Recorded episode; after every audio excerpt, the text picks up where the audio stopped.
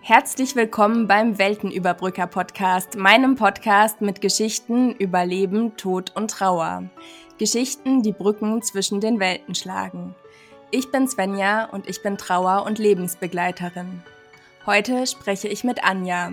Sie ist Trostkünstlerin, Expertin für bewusstes Trauern und heilsames Erinnern und überzeugte Verfechterin eines natürlichen Miteinanders von Leben und Tod.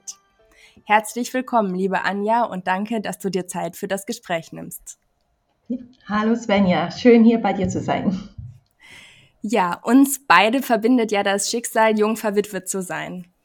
Bei dir ist es jetzt schon zwölf Jahre her, dass dein Mann gestorben ist mhm. und du schreibst auf deiner Homepage, plötzlich war ich alleinerziehende Witwe und in ein Leben geschmissen, das ich überhaupt nicht gewollt hatte. Wie hast du denn deine Trauer und den Trauerprozess erlebt? So, und wie geht es dir heute? Gab es markante Erlebnisse, Wendungen oder Stationen auf deinem Trauerweg, von denen du hier berichten möchtest? Ich weiß, das ist jetzt eine sehr große Frage. Hm, erzähl doch mal so von deinen Erfahrungen und deinem Weg.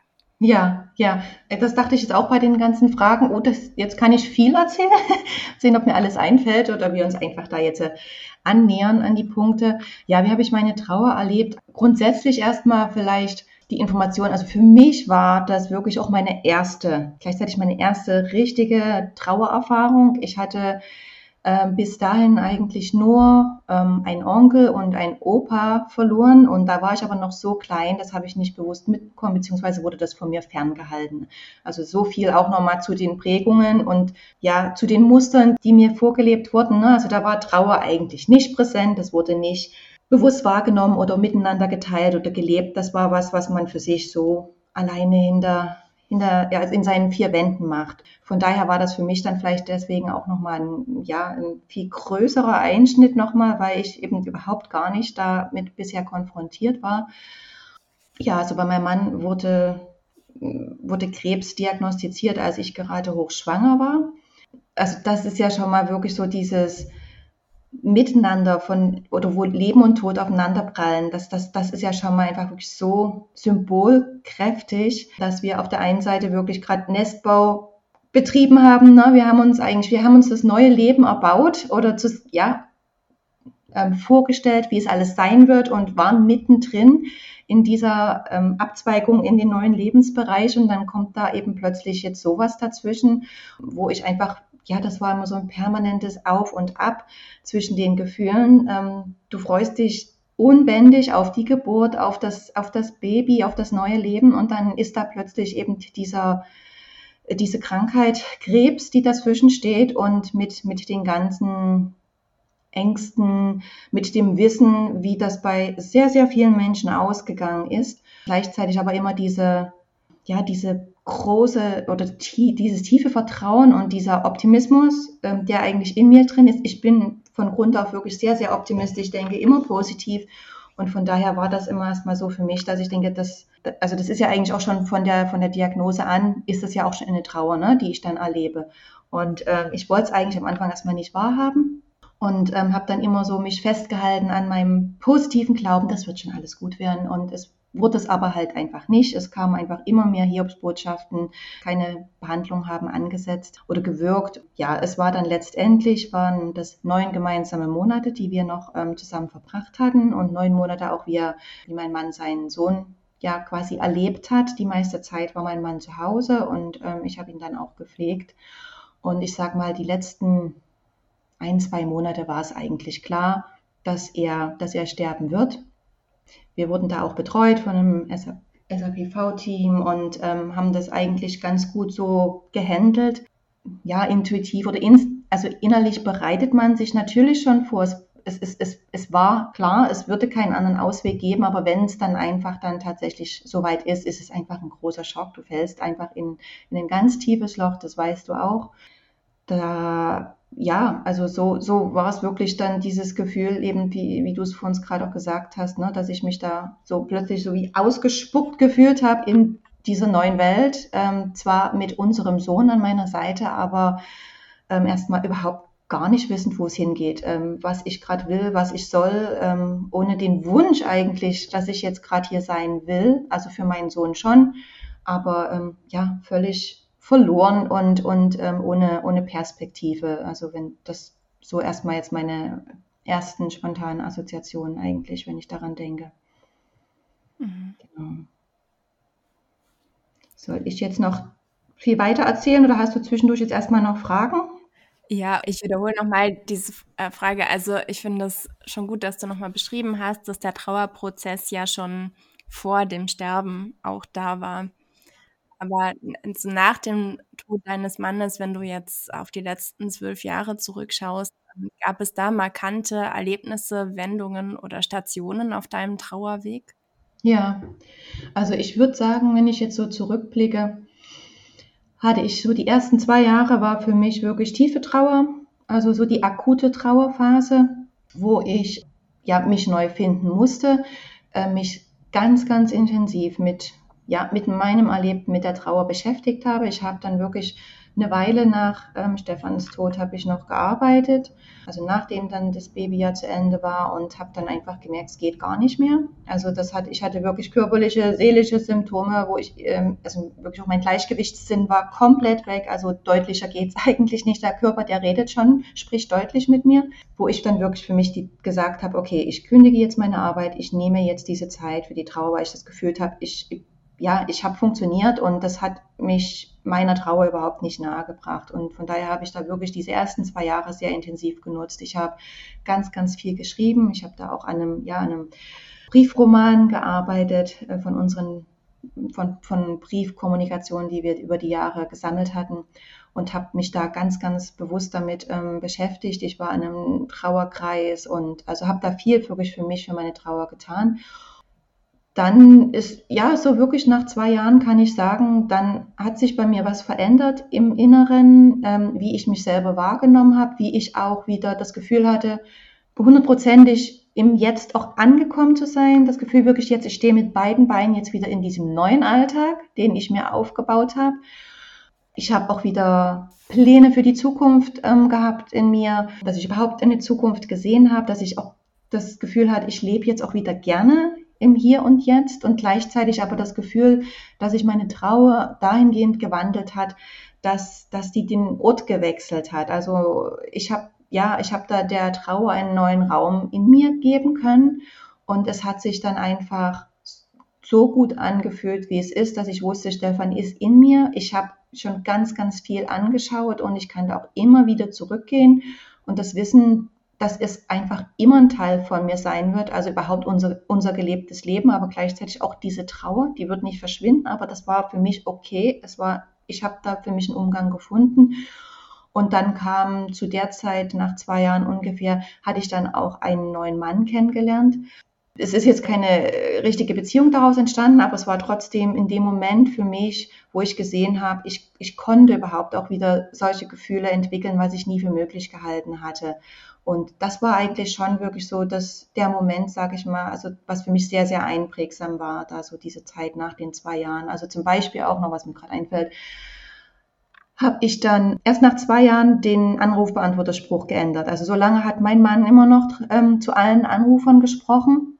Ich habe es ja selber nicht gehört, aber es war für mich trotzdem eine bewusste Entscheidung, ich will das nicht ändern. Ich war da einfach innerlich noch nicht so weit ich hatte dann auch ja im Zuge des Kennenlernens von, von dem anderen Mann, und wir haben da auch sehr offen drüber gesprochen, das war für mich so ein bisschen wie so ein, so ein, eine Brücke in, in das neue Leben, der hat mir da hineingeholfen und also wir haben da wirklich sehr intensiv auch uns ausgetauscht und der mich da auch ein bisschen ja herausgefordert hat, ähm, ein paar Dinge neu zu beachten oder zu betrachten, dass ich auch erst nach zwei Jahren dann mein Ehering abgenommen habe. Ich hatte bis dahin das Gefühl, ich habe mich nicht selber, also ich, für mich war ich noch verheiratet. Ich habe das selber nicht entschieden und deswegen hatte ich diesen Ehering die ganze Zeit an und oder getragen. Und dann war es für mich aber plötzlich stimmig, dass ich ihn abnehme und hatte eben dann aber nicht das Schuldgefühl, jetzt was Falsches zu tun. Es war, ich habe einfach der Trauer wirklich den Raum gelassen, die es brauchte. Und dann hat eben das neue Leben angeklopft und es war in Ordnung. Und ähm, ja, also das so, das wäre für mich eigentlich so der markanteste Punkt. Mhm. Ja, vieles davon erkenne ich bei mir auch wieder. Gerade auch das, was du jetzt erzählst mit dem Ehering. Und ich finde es total schön, dass, dass du diese Begegnung mit dem anderen Mann so als Brücke beschreibst. Ja. Das äh, kenne ich aus meiner Geschichte auch, ja. Wie lange wart ihr eigentlich zusammen? Stefan und ich? Ja. Mhm.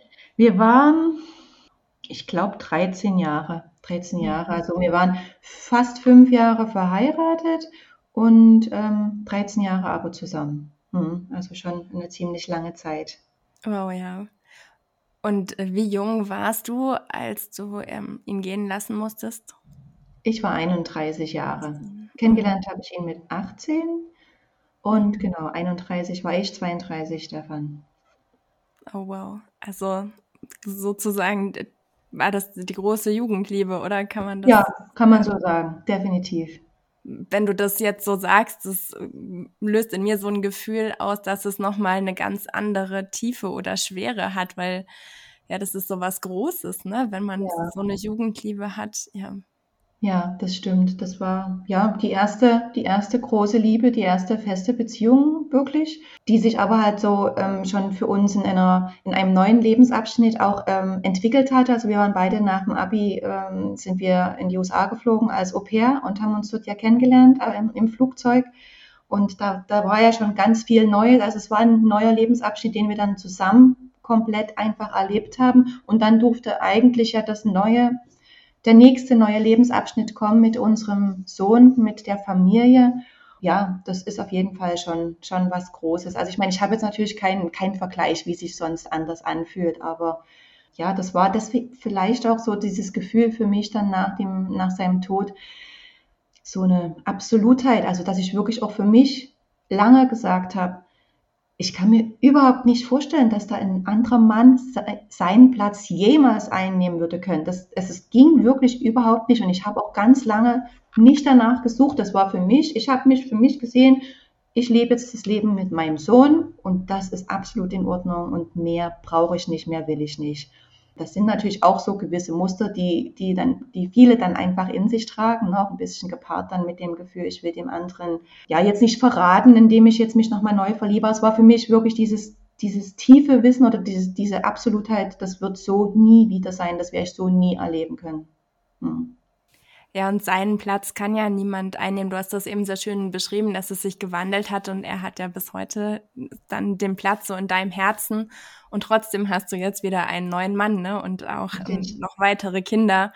Genau. Ja, so, ja, also ich finde es total mutig, dass du erzählst, du hast deinen Job gekündigt ja. und hast der Trauer so viel Raum gegeben und dann hattest du gleichzeitig äh, noch deinen Sohn, der ja auch noch sehr jung war also das war, war sicherlich sehr herausfordernd, diese Zeit, oder? Also du, bist ja damit total ins Ungewisse gesprungen, auch auf eine Art. Und gleichzeitig, wenn ich dir so zuhöre, hattest du aber auch so die Gewissheit, ja, meine Trauer braucht jetzt Raum, mein Sohn braucht mich und irgendwie, ja, wird ein ja. neues Leben kommen, oder?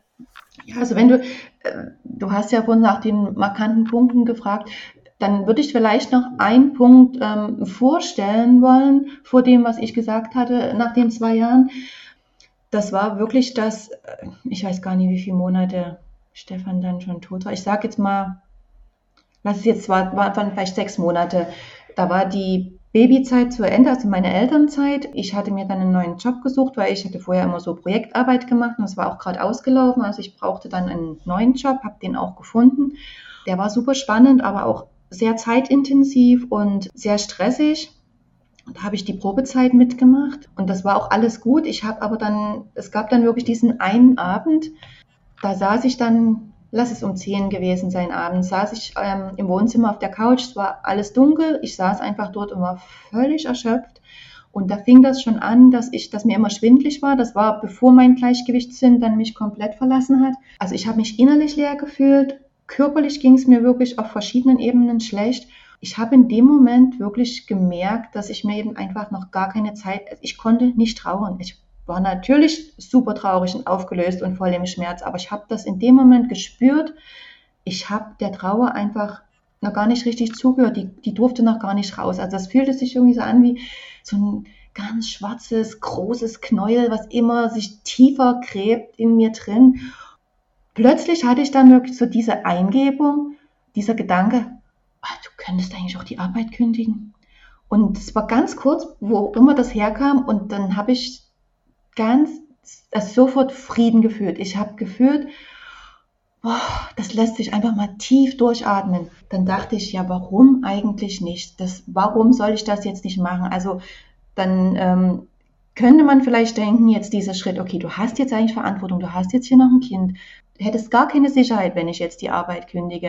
Und dann habe ich mir aber gedacht, ähm, erstens mal höre ich immer auf mein Bauchgefühl, das hat mich bisher eigentlich immer gut vorangebracht. Und zweitens dachte ich, was hat denn jetzt aber mein Sohn von mir, wenn es mir so schlecht geht? Also wenn ich umkippe, äh, dann kann ich ja überhaupt gar nicht für ihn sorgen. Von daher war mir das relativ schnell klar, okay, ich gucke jetzt einfach dahin und wenn sich in mir da einfach alles richtig anfühlt bei dem Gedanken oder ich einfach gemerkt habe, plötzlich ist da eine innere Weite bei dem Gedanken und vorher war es einfach ganz eng und zu, mache ich das jetzt einfach. Was, was kann mir passieren? Also ich, ich habe, weil ich, wie ich vorhin schon sagte, ich bin einfach so optimistisch und ich habe auch immer ein gutes Netz an, an Freunden, an Familie gehabt, wo ich wusste, das trägt mich dass ich das jetzt einfach mache. Ich höre da auf mich und habe da wirklich an dem Tag oder noch am nächsten Tag ähm, bin ich dann auch zu meiner Chefin mhm. am Wochenende.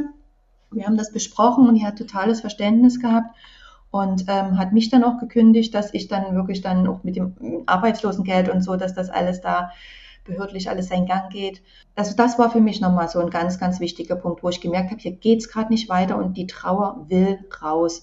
Ich sage das auch immer jetzt in, in meinen Begleitungen oder im Austausch mit Trauern, das ist nicht für alle der Weg. Ne? Also dass man jetzt nicht das Gefühl hat, jeder muss jetzt komplett alles hinschmeißen. Also das ganz definitiv nicht. Für mich war es das aber. Und ich habe dann sonst gemerkt, ich hätte einfach nicht mehr wirklich weiterleben können und ich, ich musste das erstmal für mich begreifen, verarbeiten und mir die Zeit geben. Und von daher war das in dem Moment, als ich es entschieden hatte, das ist ja wie so oft, der Punkt bis zur Entscheidung ist eigentlich immer das Schwierigste. Wenn du die einmal getroffen hast, dann bist du ja auch, ja, dann, dann habe ich das ja bewusst gemacht und dann bin ich entschlossen. Und deswegen war es für mich dann nicht mehr mutig. Das war wirklich eigentlich die Momente auf der Couch und das zuzulassen, dass das eigentlich vielleicht jetzt ein neuer Weg sein könnte. Das hat eigentlich den meisten Mut gebraucht. Und danach, ja, gab es immer mal Herausforderungen. Natürlich, wie gehe ich das jetzt? Wie geht das finanziell? Und, und ähm, was, was, was, was wird dann danach? Aber sowas kann ich dann auch eigentlich ganz gut ausblenden. Von daher, ich habe mir eigentlich gar nicht Gedanken gemacht, ja, wie geht's denn dann weiter? Wie lange nehme ich mir denn jetzt Auszeit? Und was sagt denn jetzt das Arbeitsamt dazu? Ne? Also so, so ganz doofe Fragen, die man sich dann vielleicht dann auch gestellt hat im Moment. Aber das war für mich nie wichtig, weil ich gespürt habe, das ist jetzt gerade der Weg und, und dann ging es eigentlich, dann, dann ist es geflossen sozusagen. Mhm.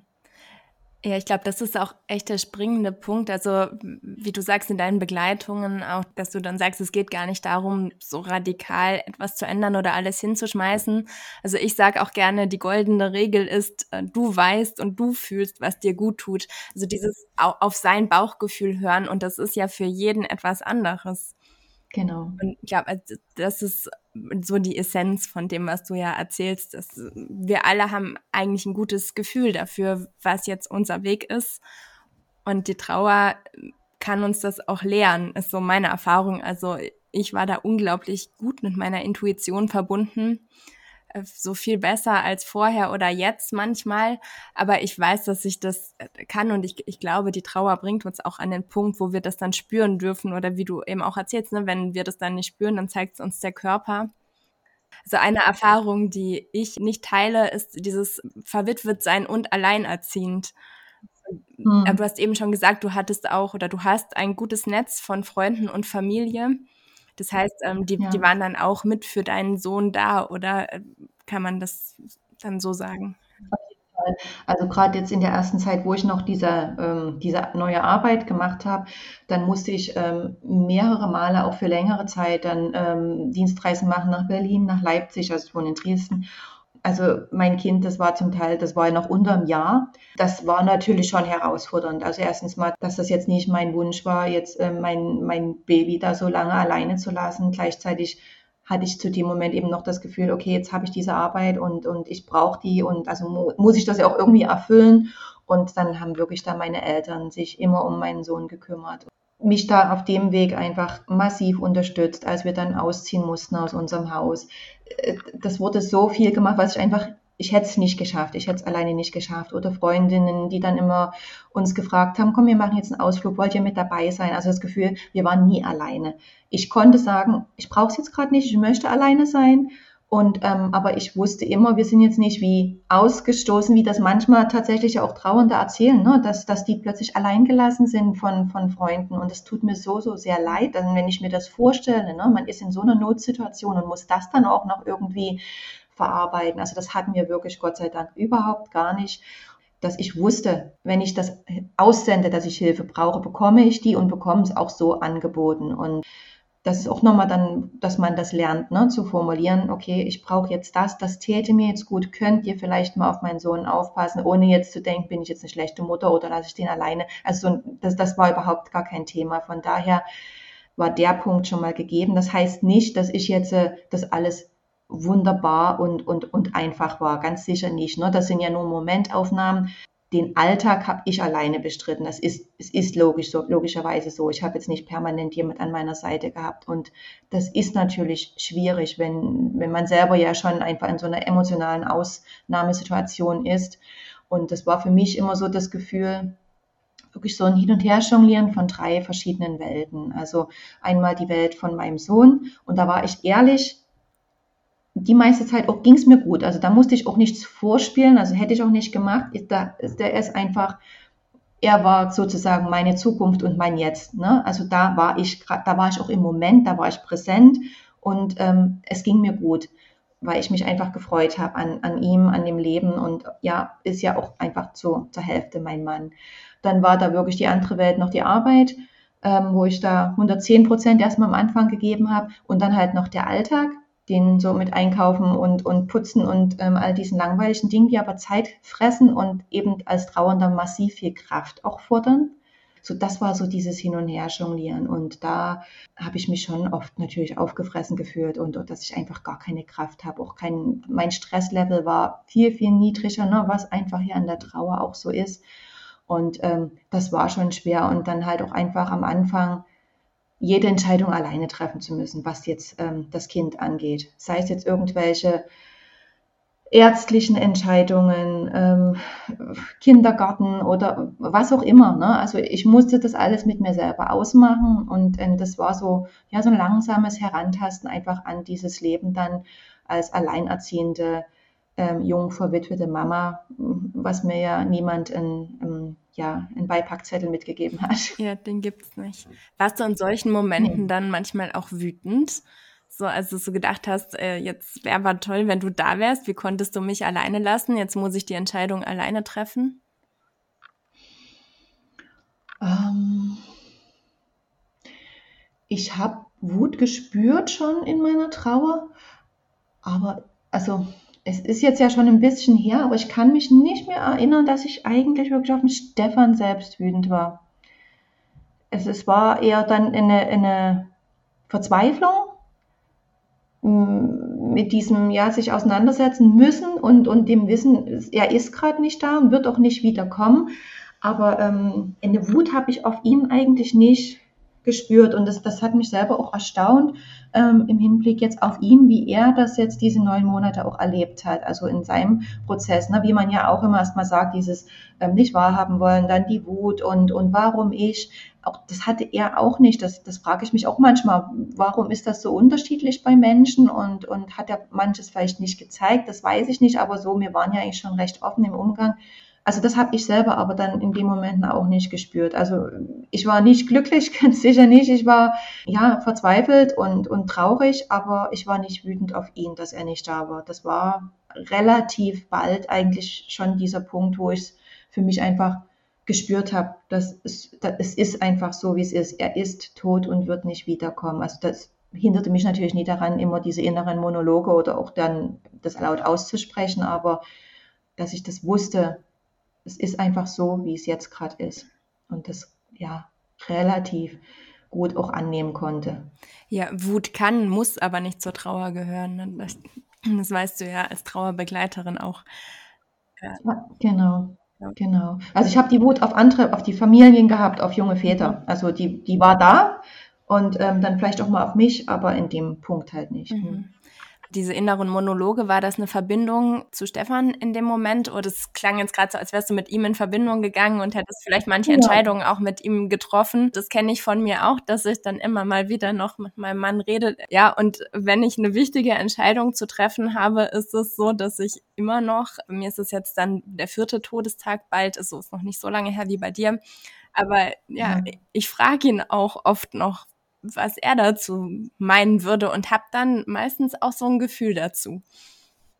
Ja, auf jeden Fall. Ja, nee, also da hatte ich schon einen, einen, einen heißen inneren Draht zu meinem Mann. Also der, dass ich da wirklich dann am Anfang natürlich ganz, ganz intensiv, ne, und dass ich da äh, ja immer mit ihm gesprochen habe und ähm, das auch für mich beobachtet habe, dass ich am Anfang auch ganz vieles so genauso machen wollte, wie er das immer gemacht hat, obwohl ich das vorher nicht so getan hatte in manchen Dingen, einfach um mich ihm näher zu fühlen. Und ähm, dann natürlich, wenn irgendwelche Fragen anstanden ähm, oder auch wenn ich irgendwas Neues gemacht habe, was ich vorher vielleicht noch nicht hatte, was er gar nicht kennenlernen konnte oder gar nicht wissen konnte, dass ich das natürlich erzählt habe und, und guck mal hier und wie findest du das und äh, was weiß ich jetzt, irgendwelche Dinge, die er sonst gemacht hatte, ähm, jetzt irgendwelchen, sei es jetzt Steuererklärung oder so ein Versicherungskram, das hat mich jetzt tatsächlich nie interessiert. Da hatten wir, ähm, ist jetzt keine klassische Rollenaufteilung, aber bei den Dingen schon, das wollte ich einfach nicht.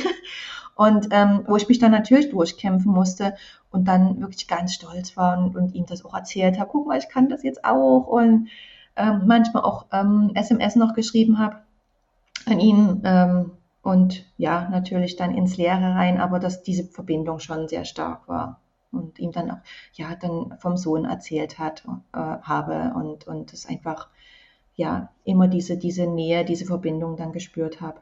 Mhm. Ja. Ja, schön. Ja, eine Frage von mir wäre auch noch so gewesen, ähm, was hat dir besonders geholfen? Wobei du ja jetzt schon sehr, sehr viel erzählt hast von ähm, Menschen und Dingen, die, die, was dir geholfen hat.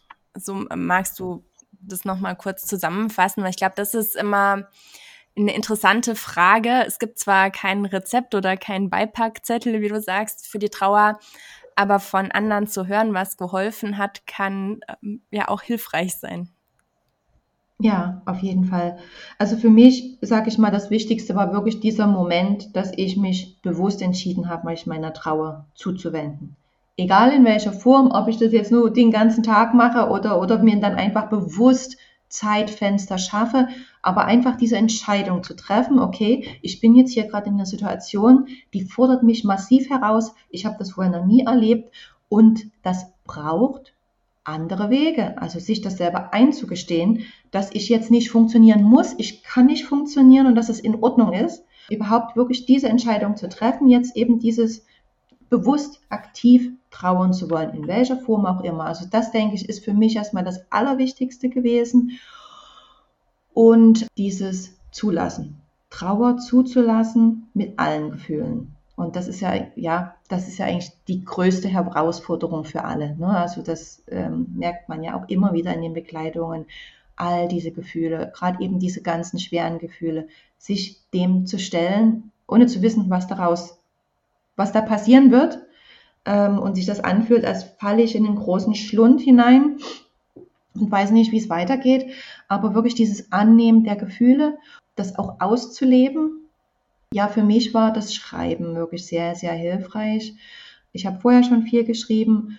Es hat für mich dann aber nochmal eine ganz andere Priorität bekommen, als ich dann, ja, als ich getrauert habe.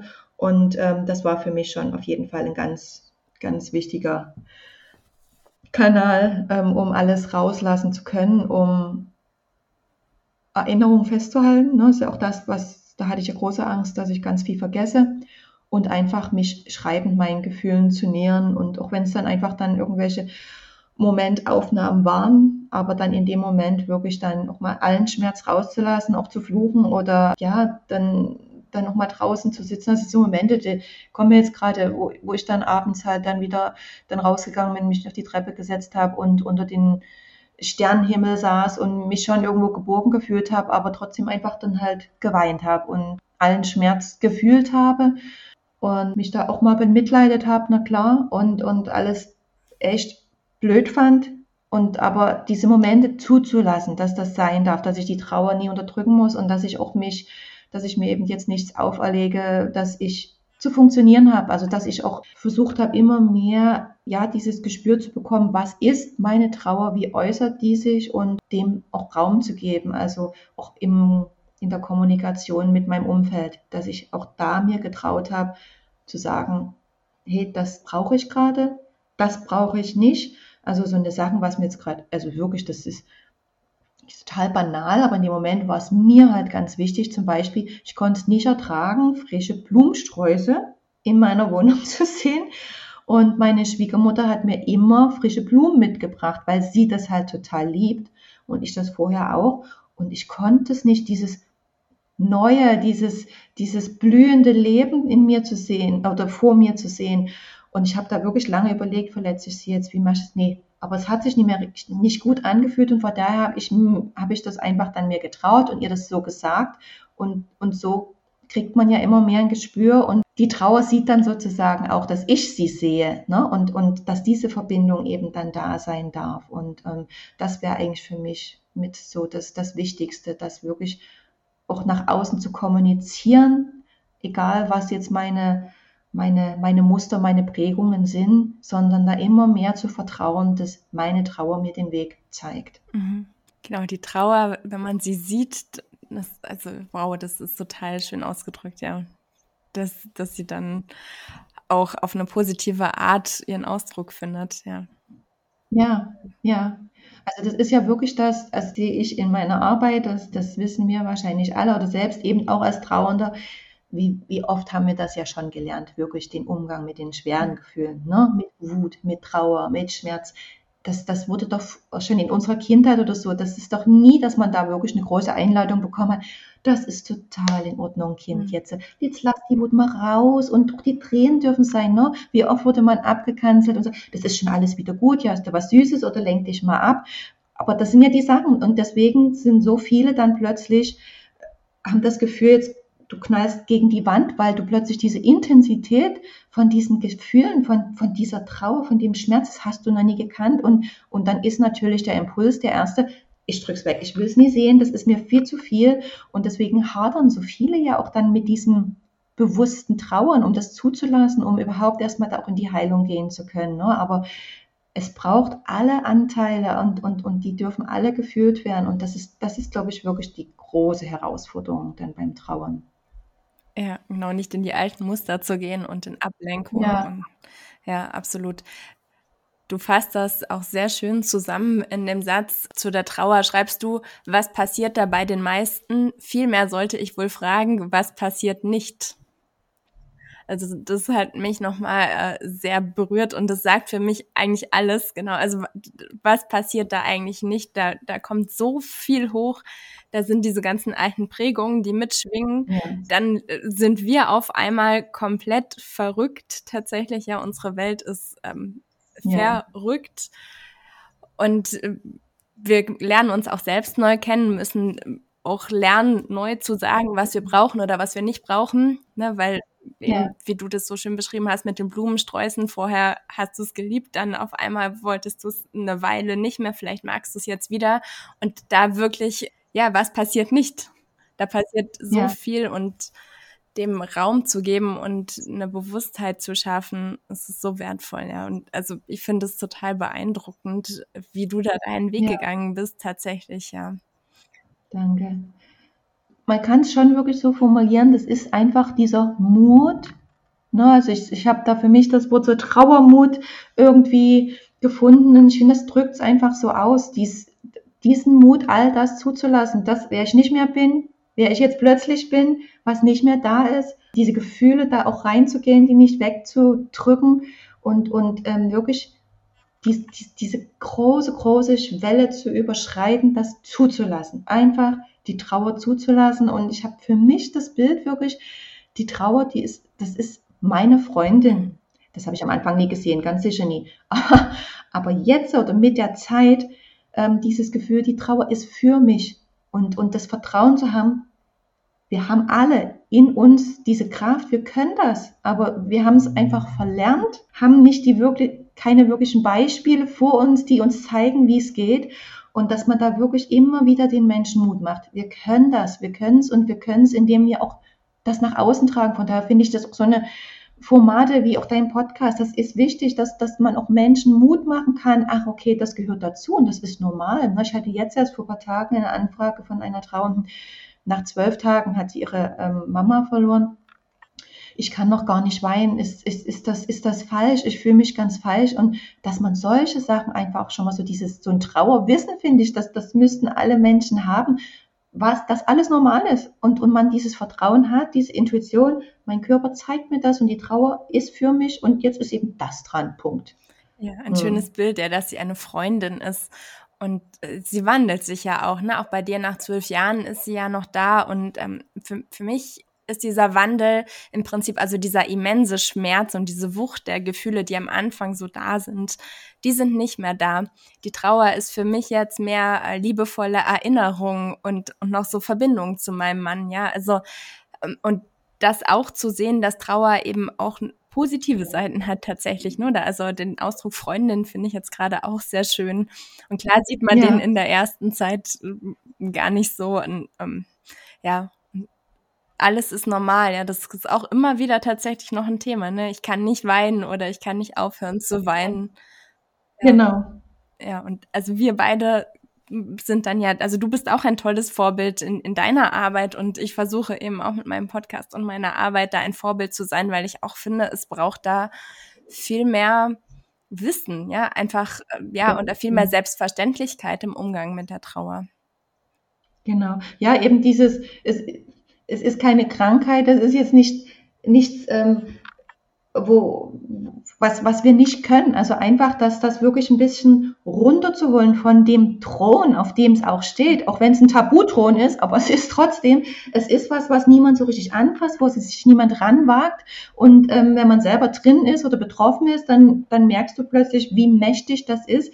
Und trotz allem gehört es in die Mitte des Lebens, in die Mitte des, der Gesellschaft, weil es einfach ein Teil von uns allen ist, dann täten wir doch gut daran, uns einfach dann damit auseinanderzusetzen, dass es auch einfach ein Teil des Lebens sein kann und wir eben auch gestärkt sind, unsere Kinder stärken, dass das kommt und dass das für niemand schön ist, aber dass, dass, wir, dass wir fähig sind, damit umzugehen, wenn wir dann auch wirklich hinschauen und, und, und uns das trauen. Und ähm, danach einfach das Leben ein anderes ist, aber auch das Leben im Hier und Jetzt das neue Lebenswert sein kann. Ja, absolut. Ja, und du hast es ja auch in diesem Nebeneinander echt in der totalen Intensität erlebt, das äh, Sterben und äh, geboren werden, das so eng also ja. beieinander liegt, ne? Und Sterben ist ja vielleicht auch nur eine andere Art von geboren werden. Sehe ich auch so. Mhm. Aber dieses Nebeneinander, das ist in deiner Geschichte ja auch so bezeichnend. Und wenn jetzt ein Kind geboren wird, dann ist es ja auch kein Tabu. Ne? Genau, da bereiten wir uns alle vor und ähm, nehmen uns Zeit dafür, dass alles super funktioniert und äh, wie läuft's beim Tod? Ich meine, es gibt jetzt schon tolle Vorsorgeangebote, ne? Und, und ähm, da tut sich auch momentan schon wirklich sehr viel. Aber bei den meisten Menschen ist es halt einfach leider noch nicht so angekommen. Deswegen auch finde ich, ist es auch wichtig, dass diese ganzen vielen Trauerangebote, dass, dass, dass das immer wieder publik gemacht wird. Und auch wenn man vielleicht denkt, okay, das ist nur ein ganz kleiner Tropfen, aber steht der Tropfen hüllt den Stein und dann, und, und selbst wenn jetzt, was weiß ich, fünf Leute durch unseren Podcast zum Nachdenken angeregt werden und dann vielleicht in Erwägung ziehen, mal über die Gefühle zu sprechen, die sie vielleicht haben oder so, ne? dann, dann ist ja schon was getan, weil das ist ja eine Kette, die sich so weiterträgt und ähm, und das ist ja eigentlich das, das Wertvolle.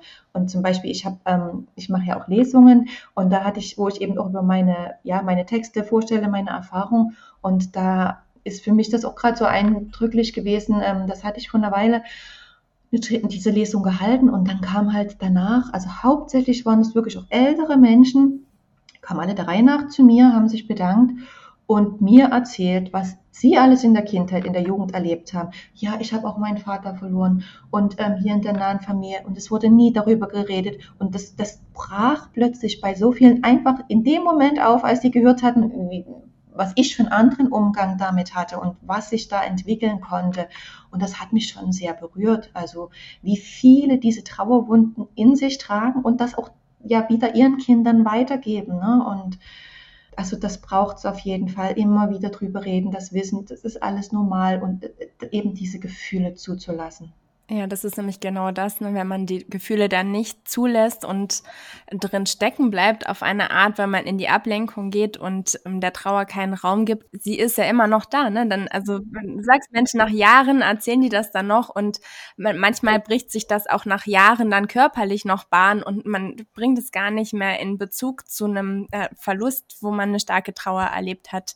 Also irgendwie genau. findet die Trauer immer ihren Ausdruck und deswegen ist es ja so wertvoll, zu lernen, ihr bewusst Ausdruck zu geben, dann wird es heilsam. Wobei, also heilsam ist für mich immer so ein Wort, also du benutzt es ja auch und heilsam, da schwingt für mich so doch mit, dass es eine Krankheit gibt, aber also etwas, was geheilt werden muss. Aber ich, ich weiß, dass du das nicht meinst, sondern dass es ist ein Teil von mir, der verletzt ist und der darf wieder heil genau. werden. Ich glaube, also so ist eigentlich ne, das Genau, so, also so sehe ich das. Ich weiß, dass es das ähm, gibt, dass da einige ähm, ja, Trauerbegleiter das überhaupt nicht verwenden. Ähm, für mich, also es, es, hat sich für mich wirklich so angefühlt. Also dann einfach diese intensive äh, Auseinandersetzung, dieses Schreiben und dieses Rausfühlen, irgendwie diese ersten zwei Jahre insbesondere, ich war überall wundverletzt, also jetzt symbolisch gesprochen. Ne? Das wird sicherlich allen Trauernden so gehen. Und von daher kann ich schon sagen, dass ich durch mein bewusstes Trauern und das bewusste Zulassen selber wieder heilen konnte, was so geschmerzt hat. Das heißt ja nicht, dass die Wunde, dass die nicht mehr existent ist. Die ist immer da, die Trauernarbe, um das jetzt mal so banal zu sagen. Und, und darum geht's mir ja. Das heißt jetzt nicht mit dem Heilsam, jetzt ist Schubs, jetzt ist es wieder weg, sondern die darf in, das, ich bin jetzt ein neues Ich, aber ich kann es schaffen, dass ich auch wieder heil bin. Anders heil, als ich das vorher war. Aber für mich ist das, ja, drückt das sehr viel eigentlich aus und ist das deswegen auch mein, mein Ziel eigentlich, dass, dass ich dann, dass diese Trauernarbe, sage ich mal, dass die immer mal wieder mehr weh tut und, und manchmal vielleicht auch gar nicht irgendwie zu sehen ist oder zu fühlen ist. Das, ja, das ist halt Leben, das ist Trauer. Aber dass, dass ich jetzt sagen kann, ich lebe jetzt gerne und mir geht's wieder gut, trotz dem ganzen Erlebten. Ja. Also so fühle ich das. Ich bin da bei dir, ja. Ich wollte es jetzt nur noch mal ansprechen, weil der Begriff ja doch etwas ähm, sehr Großes ja, okay. versprechen kann, wenn man das so hört oder eben da diese Konnotation mitschwingt von Krankheit. Aber ich sehe das auch wie du und ich ähm, sage mittlerweile für mich auch, ist es äh, viel besser, der Trauer eben sofort diesen Raum zu geben, ja, und sofort in diesen heilsamen Prozess zu gehen, was ich nämlich an mir feststelle oder was ich jetzt auch in meinem Umfeld so beobachte und in Begleitungen, ist, dass wir so Trauergeschichten aus der Kindheit haben, ja, oder auch äh, Entwicklungstrauma ist da auch so, so ein Schlagwort und wo das, wo diese ganzen Gefühle keinen Platz hatten. Ne? Also ich finde heute, dass diese unmittelbare Trauer, die ich leben konnte nach dem Tod von meinem Mann, die war tatsächlich total heilsam. Ja das, was noch in mir feststeckt, das sind so alte Geschichten. Ne? Genau. Ne? Ja, und das ist wieder genau das, ähm, wenn dann Leute in deiner Lesung auch sagen, ja, ne, nach Jahren, boah, ich habe da noch nie drüber geredet, ja, das habe ich aber anders erlebt, wie schön wäre es gewesen, wenn jemand mit mir damals umgegangen wäre und so weiter. Also ich glaube wirklich, dass das so wertvoll ist, die Trauer unmittelbar leben zu dürfen und ihr den Raum zu geben, weil alles andere macht auf Dauer tatsächlich krank. Richtig. Ja. ja. also ich denke, man kann es vielleicht auch so formulieren, also dass wir eben wirklich dieses Vertrauen finden, unserem Körper, unserem Geist, unserer Seele einfach zusprechen zu können, dass sie uns das zumuten, was wir gerade stemmen können. Und das mhm. heißt eben nicht, dass man jetzt denkt, dieses, ähm, wie du sagst, das unmittelbar trauern können, dass man jetzt dann vielleicht auch schon wieder den Druck aufbaut, jetzt dann akut danach sofort jetzt irgendwie was machen zu müssen und jetzt direkt hinzuschauen und mir eine Trauergruppe zu suchen oder so. Also das muss ja auch nicht sein, ne? aber dass man selber überhaupt erstmal diese Entscheidung für sich trifft. Ich möchte zumindest hinschauen und gucke, wenn am Anfang jetzt einfach für mich dran ist, mich abzulenken, absolut in Ordnung. Ne? Das heißt ja nicht, dass das jetzt äh, völlig verpönt ist und man immer gleich bewusst da reingehen soll, überhaupt nicht. Ne? Also das, das, dieses Gefühl für sich einfach zu finden, jetzt will ich gerade, jetzt schützt mich mein Körper, jetzt kann ich das gerade noch nicht. Und aber in der nächsten Phase dann, okay, jetzt ist vielleicht mal dann Zeit, dass ich es eben nicht wegdrücke, sondern mich dem einfach mal widme. Und das, das meine ich mit diesem das Vertrauen finden in die eigenen Trauerkräfte. Wir wissen es, wir wissen es sowieso. Unser Körper, unser Geist weiß, wann was dran ist und wir können das. Das ist das Gute eigentlich, wenn man dem, ja, wenn man das, das weiß und dem auch vertrauen kann. Ja, das ist dann das bewusste Trauern. Ja, ist schön, dass du es nochmal sagst, weil es geht ja gar nicht darum, 24-7 zu trauern. Genau. Und Ablenkung ist auch gesund, ja. Absolut. Genau. Ja, ich würde gerne nochmal auf deine Geschichte zurückkommen, weil jetzt war ja im Juli der zwölfte Todestag von deinem Mann. Und ja. wie ist das denn? Kennst du das Gefühl immer noch, als wäre es gestern gewesen, nach zwölf Jahren?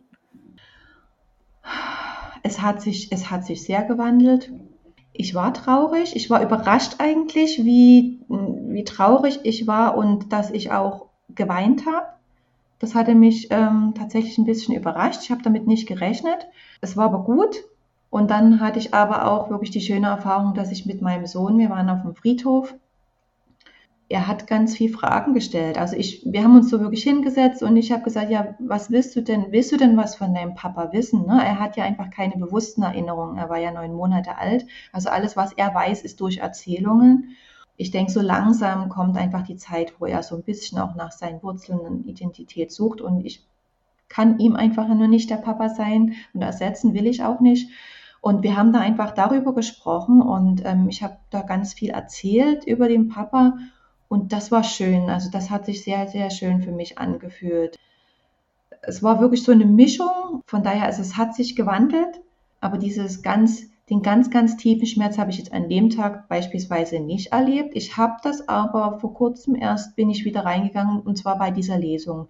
Die ähm, eine, wo ich wirklich meine ganzen Texte, so die ich seit der Trauer eigentlich geschrieben habe oder viele davon, die habe ich jetzt, die habe ich noch dieses Jahr erst neu zusammengestellt. Von daher war das bei dem ersten Mal, als ich die so richtig gelesen habe, dann habe ich das plötzlich gemerkt. Dann war ich mittendrin und dann hat es mir nochmal den, den Boden unter den Füßen weggerissen. Also das, das ist schon unglaublich eigentlich, was das für eine Kraft da noch hat, einen da wieder direkt da reinzuziehen und als wäre alles, wie es damals war. Also das, das gibt es auch, aber das habe ich lange nicht so gefühlt.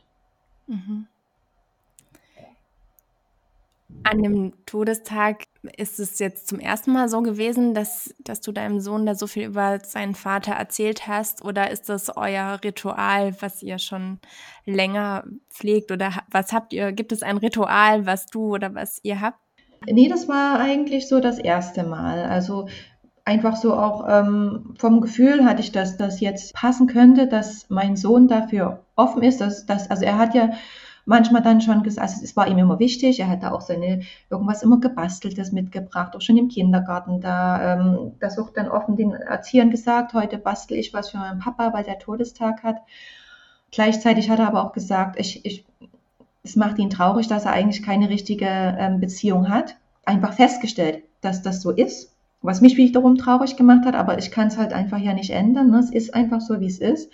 Und dann haben wir eher so im Moment darüber gesprochen, aber so wirklich diese Erinnerung ausgetauscht haben wir nicht.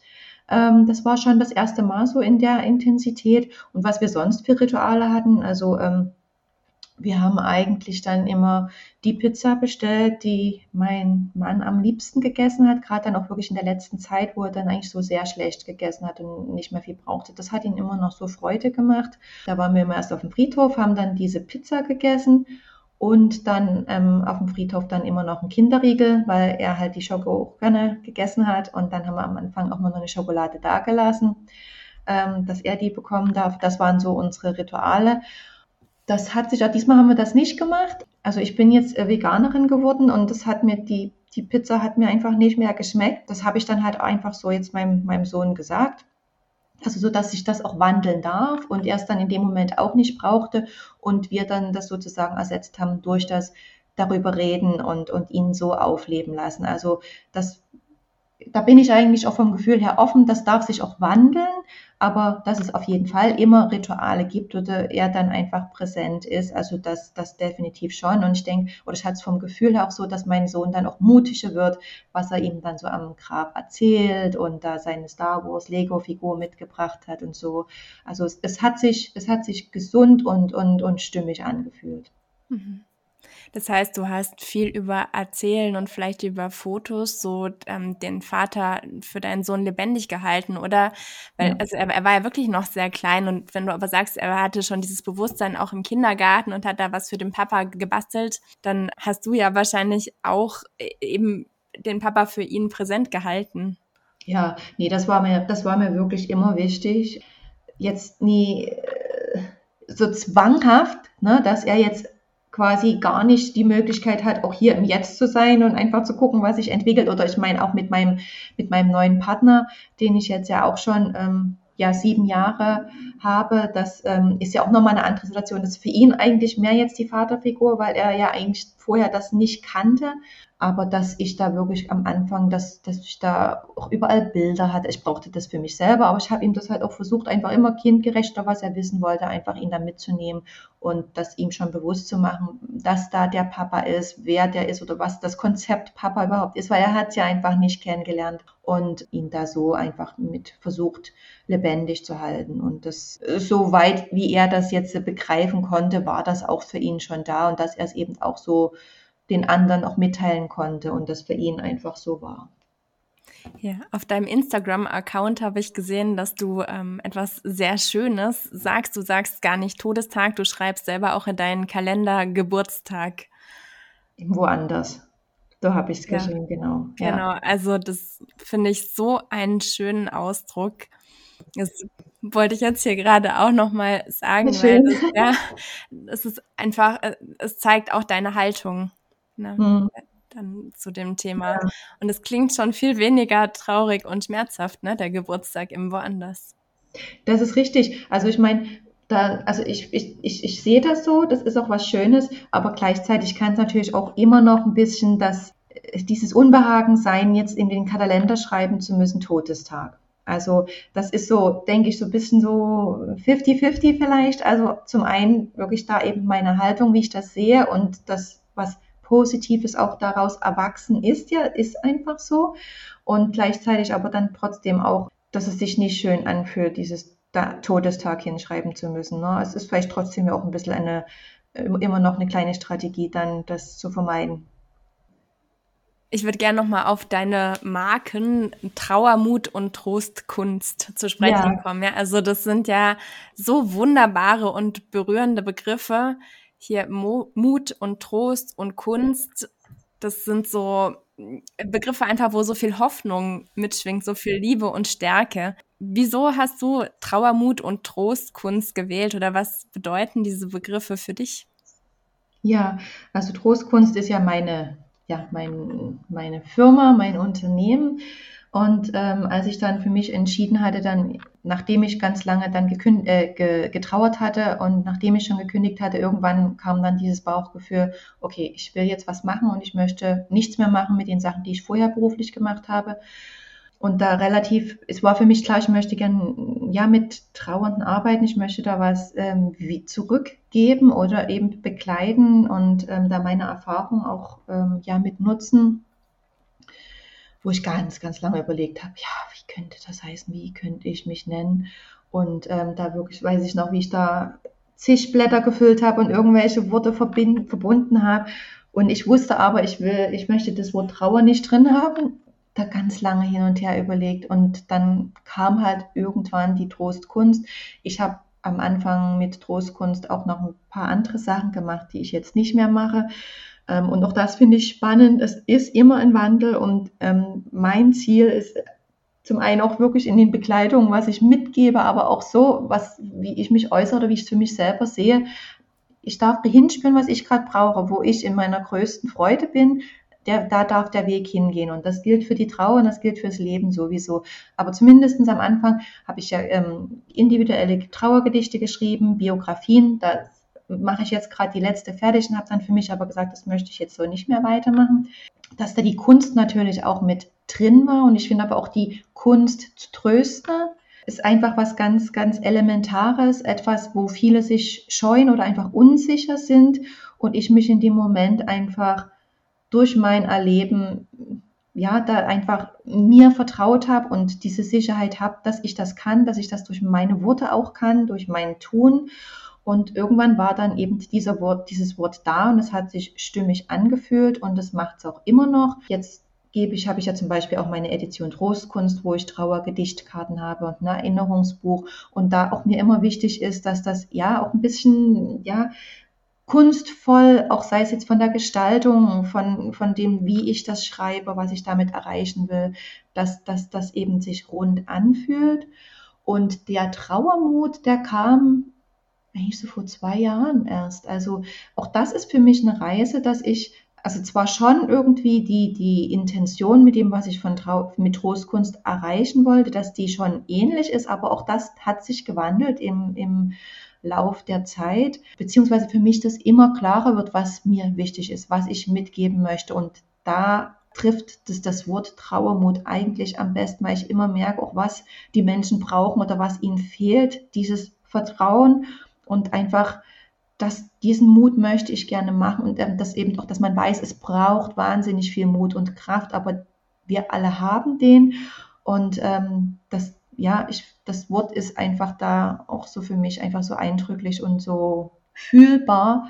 Und deswegen ist das jetzt noch mit dazugekommen. Ja, wunderschön. Mhm. Ja, du hast jetzt schon ganz viel erzählt, dass du das Schreiben für dich genutzt hast und auch anbietest. Und wir haben ja ähm, vereinbart, dass du zum Abschluss noch einen Text liest, den du mitgebracht hast. Außer es gibt abschließend noch etwas, was du davor vielleicht noch hinzufügen möchtest. Für mich ähm, sind total viele Fragen jetzt beantwortet. Ich finde das Gespräch sehr, sehr stimmig. Ja, und würde mich jetzt auf deinen Text freuen. Aber wenn es noch etwas gibt, was du noch loswerden möchtest an der Stelle, auch sehr gerne. Ja, also ich denke, wir haben jetzt eigentlich wirklich schon so viel aufgegriffen, auch so von dem, wie, ja, wie ich das sehe oder wie ich es gelebt habe und, und wie ich wünsche, dass ganz viele Trauernde eigentlich selber auch den Weg für sich gehen. Also wirklich dieses auf sich vertrauen und auf die Intuition. Das ist eigentlich für mich nochmal wirklich so das Wichtigste. Ansonsten danke ich dir ganz sehr für unser Gespräch. Ich fand es auch wirklich total schön, auch da einfach sich diese Zeit zu nehmen, auch mal in die Tiefe zu gehen, auch zurückblicken zu können. Also vielen Dank. Ähm, und dann würde ich jetzt einfach ähm, ja, meinen Text vorlesen. Der nennt sich Déjà-vu im Staub. Es dauerte nur ein paar Minuten und ich war wieder mittendrin, sah mich allein in dem alten Dachzimmer sitzen, umgeben von einem Chaos aus mehreren hundert Büchern und mindestens genauso vielen CDs, die ich seit Stunden versuchte, über einen Online-Buchhändler zu verkaufen. Jedes Buch gehörte dafür einzeln von mir in die Hand genommen, um den ISBN-Code einzugeben und anschließend darauf zu warten, ob es von dem Händler noch ein bisschen Geld dafür gab oder nicht. Es wurde immer tiefere Nacht. Irgendwann wechselte es in den frühen Morgen hinein. Ich war völlig übermüdet, traurig, mir war kalt, ich musste wegen meiner Stauballergie ständig niesen und trotzdem konnte ich nicht aufhören wollte endlich fertig werden mit dem Ausräumen des Zimmers meines verstorbenen Mannes. Mein kleiner Sohn und ich mussten nämlich raus aus dem Haus, in dem zu dieser Zeit eigentlich unser neues Familienleben zu dritt hätte aufblühen sollen. Stattdessen arbeitete ich mich durch die Spuren und Hinterlassenschaften Stephans, überlegte bei jedem Buch und jeder CD, welche Bedeutung es für sein Leben gehabt hatte, ob es eine gemeinsame Bedeutung für uns gab und ob es eventuell mal eine Bedeutung für unseren Sohn haben könnte, der seinen Papa nie bewusst kennengelernt hatte. Zwischendrin drifteten meine Gedanken und Gefühle wieder zu ganz anderen Erinnerungen ab, und das dauerte eben seine Zeit. Es fiel mir unheimlich schwer, mich von seinen Sachen zu trennen. Ich wollte mich nicht von unserem gemeinsamen Leben trennen, wollte mich auch nicht von seinem Leben und den Beweisen seiner Existenz trennen. Am Ende kamen mehrere riesige Kisten zusammen, die der Buchhändler mir abkaufte. Nichtsdestotrotz schleppte ich bergeweise Bücher und CDs von Stefan mit in unsere neue Wohnung, von seinen anderen Sachen ganz zu schweigen. Vorgestern Abend nun hat es mich gerappelt. Ich hatte das Gefühl, mich von Dingen befreien zu wollen, die ich in meinem Leben nicht mehr benötige. Dinge, die mir plötzlich mehr Last als Zugewinn schienen. Ich schaute also seit Jahren mal wieder bei besagtem Online-Händler vorbei und los ging's. Alle Bücher kamen auf den Prüfstand. Stephans Bücher, Bücher aus unserer gemeinsamen Zeit und Bücher aus meinen sämtlichen bisherigen Lebensphasen. Ein ziemlicher Ritt durch die Zeiten, Länder und Erinnerungen. Die Nase lief wieder ob des aufgewirbelten Staubs, es wurde später und ich immer müder. Doch merkte ich einen Unterschied zu der letzten Bücherausräumaktion. Zwar tauchte ich noch genauso tief ab in die einzelnen Erinnerungen, doch fiel mir das Loslassen nicht mehr schwer. Ein paar Bücher wurden von mir nicht angefasst, da mit wichtigem Leben und Lieben beladen. Diese dürfen selbstverständlich auch irgendwann den Umzug in unsere neue Wohnung mit antreten. Der Rest jedoch durfte einfach so ziehen. Mein Herz hat sich dabei nicht mehr schwer angefühlt. Ich brauche diese Dinge nicht mehr, um mich erinnern zu können, um mich vollständig zu fühlen und nichts zu vergessen, oder um mich dadurch meinem verstorbenen Mann näher zu fühlen. Meine Trauer hat sich gewandelt. Erst behutsam, still und in kleinen Schritten, später immer offener und deutlicher. Sie ist einfach in mir, sicher, vertraut und geborgen. Teil meines ganzen Seins. Sie flößt mir keine Angst mehr ein. Und mit dieser Wandlung hat sich auch mein Blick auf meine Erinnerungen verändert. Sie sind mein innerer Schatz, auf den ich immer Zugriff haben werde. Ganz gleich, ob es einen Gegenstand gibt, auf den ich diese Erinnerungen projizieren kann oder nicht. Alles ist in mir und dafür da, um mich aufzufangen, lebendig zu halten und zu beflügeln. Kurz nach zwei Uhr ging ich mit dieser Erkenntnis erfüllt ins Bett. Vielen, vielen lieben Dank für diesen wundervollen Text und für das Gespräch. Ich wünsche dir für deine Arbeit auch weiterhin alles Gute. Ja, ich danke dir, liebe Svenja. Anja und ich haben in unserem Gespräch immer wieder betont, wie wertvoll es ist, der Trauer Raum zu geben sie bewusst zu leben und alle Gefühle zuzulassen. Wenn du gerade in Trauer bist oder wenn eine alte Trauer bei dir hochkommt, dann habe den Mut, den Trauermut, dich bei uns zu melden.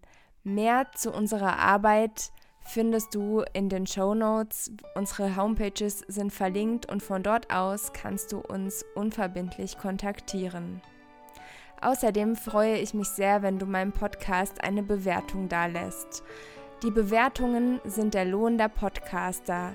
Damit hilfst du, dass mein Podcast noch häufiger und schneller gefunden werden kann und dadurch auch anderen Menschen in Trauer eine Stütze sein kann. Ich bedanke mich bei dir.